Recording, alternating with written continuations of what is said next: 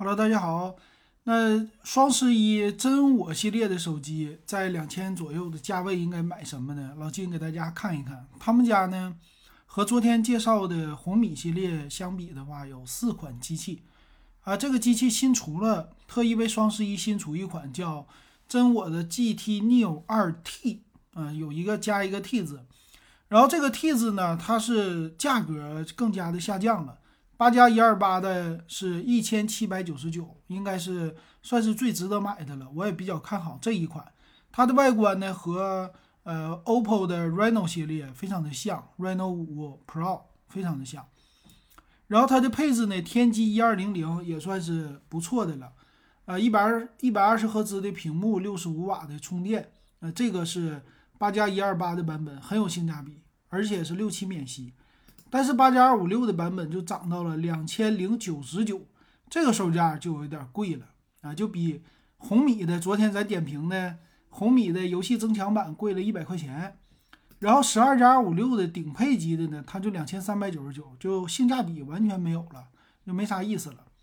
所以这个二 T 的版本八加一二八的老金比较建议啊。然后再有，咱们看它还有一个叫真我 GT Neo 闪速版，闪速版呢。它这个主打的是顶配十二加二五六，非常像红米的 K 四零的系列哈。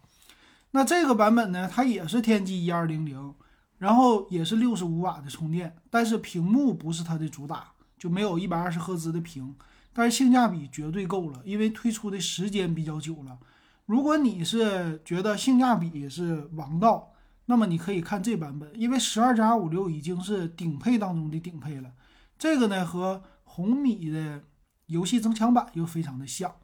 啊，但是它的外观它有一个兰博基尼的小外观啊，也行，也可以啊，而且这个够大，玩游戏啊或者存储啊干嘛的话也都够。它其实和二 T 几乎区别不太大，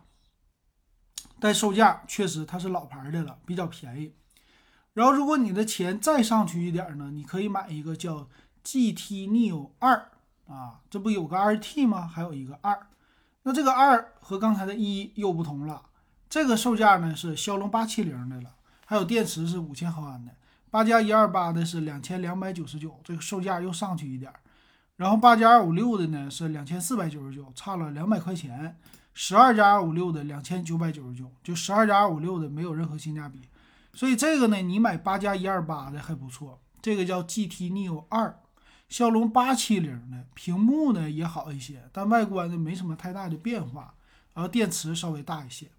啊，这个作为一个年轻人的话，你说这机器用个两年，买这机器也行，毕竟骁龙八七零嘛，对标的就是红米的 K 四零。但再往上一个版本，红米 K 四零 Pro 的，呃，那个对标版本骁龙八八八的，他家没有，他家还有一个叫真我 GT 大师探索版，呃，这个是 GT 了。这个 GT 呢，屏幕会更加的好，呃，八加一二八的下探是两千六百九十九，然后再有八加二五六的是两千八百九十九，差两百块钱，十二加二五六的是三千零九十九。那这个 GT 大师版呢，对标的是真我 GT Neo 二，它的最高配，这个最高配呢，它又合适了啊，就是三零九九买个最顶配的，它这个是骁龙八七零。然后是一百二十赫兹三星的这个屏，还有外观，外观它是比较的好看啊，有那种超窄的边框，然后比较圆润的手感。这个你要是想买一个顶配的手机的话，我建议你可以去看看这个了啊。当然了，它最低配和最高配中间的差价并不是太大，差了四百块钱，所以你直接你上一个高配，呃，十二加二五六就完事儿了。但是没有骁龙八八八。所以能看出来，现在真我系列就在跟咱们刚介绍的就同价位跟小米系列对标的话，其实它的向下的价格是探底的，但是向上的价格又过高了。所以你要是买一个绝对性价比，那你就是选真我 GT Neo 2T，这个整体来说都比红米的 K40 游戏增强版更加的好，呃，售价呢更便宜，便宜一百块钱。但是往中间的这个价位，现在的红米系列降价还是比较猛的。我建议你再看看老款的，叫真我 GT Neo 闪速，这个闪速的顶配啊，就这两款算是值得买，剩下的你都可以直接去看红米系列了。啊，这这两款手机对标的价格，老金就给大家分析到这儿，咱们接着会分析别的品牌手机。